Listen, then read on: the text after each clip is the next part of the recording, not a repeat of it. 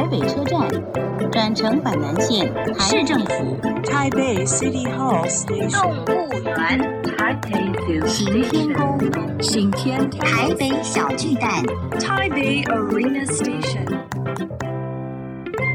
聊台北学英语，欢迎收听台北英语通。Welcome to Taipei English Pass.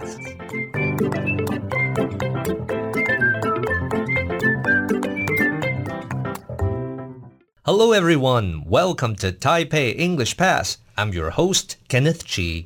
欢迎收听台北英语通，我是齐斌老师。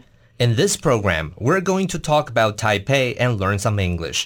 这个节目我们要来聊聊台北，学学英语。First, let's check out my special guest today. 来先介绍一下我们今天的特别来宾，我想请他们跟大家 say hi。嗨，大家好，我是台北市政府捷运工程局王君慧主任秘书。 Hello，大家好，我是台北捷运工程局秘书室呃杨丽华杨科长，大家好。我今天想问一下说，说大家都觉得我们台北市捷运好干净哦，然后车子都好新哦，这个是怎么做到的？这个部分当然叫呃是捷运公司的努力啦。是是是，大家都努力，市民也很努力。是是是没错没错，其实是应该说捷运工程呃新建的好。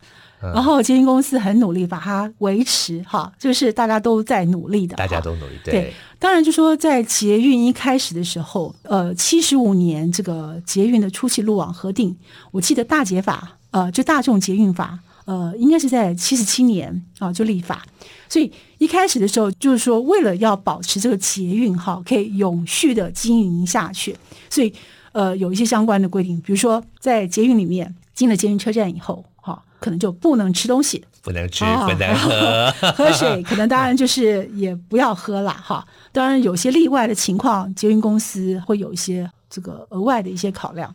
所以就说在捷运一开始的话，就是有了很多很多这样子一些的规范，也让大家去习惯。好，那另外就是还有一个很重要，就是我们有个排队的文化。所以我觉得从台北有了捷运以后，台北市变得不一样了。呃，如果说是年轻朋友，或许嗯感受不到，可是像我这种是五年级前段班的话，嗯、我就哎非常明显的就啊觉得真的台北不一样了。再来，我们在设计的时候，哈，就引进了这个无障碍环境的这个概念，哈。那另外还有一些公共艺术也带进来，就是在我们捷运设计的时候都一起去做考量。再加上我们有一些很多的连开大楼，所以在捷运的出入口的附近呢，也有不同的一些景象。所以我会觉得，嗯，捷运好像。进来了以后，让台北真的不一样了哈。嗯，所以主要就是我们有这这个大众捷运法上面说不可以喝，不可以吃，所以大家也就养成了好习惯，所以捷运就一直维持的这么干净。是啊，当然，其实很重要，说大家都配合啊，我们的市民朋友就是我们的乘客，真的大家都非常的配合啊，所以才能够让我们今天的环境哈，整个环境非常的好。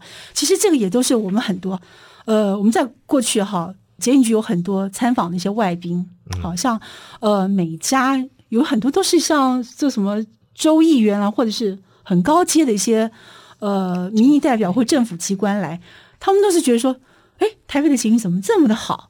好，他们就想要来了解为什么。当然他们来也是说，呃，他们可能很多就是还没有捷运，所以他们也想来了解说捷运是怎么规划的。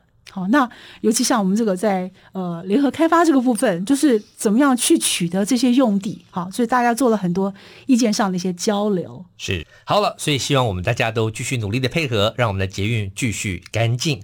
OK，节目先进到这边。Useful English，实用英语。Corporate Sustainability。Corporate sustainability 是一个名词，指的是企业永续经营。我们看一下例子：Corporate sustainability is a business strategy for long-term growth。意思是企业的永续经营是一种长期成长的商业策略。再来练习一次：Corporate sustainability。 That's all the time we have for today。最后，请记得每日五分钟台北英语通。我是齐斌老师。Until then, see you next time.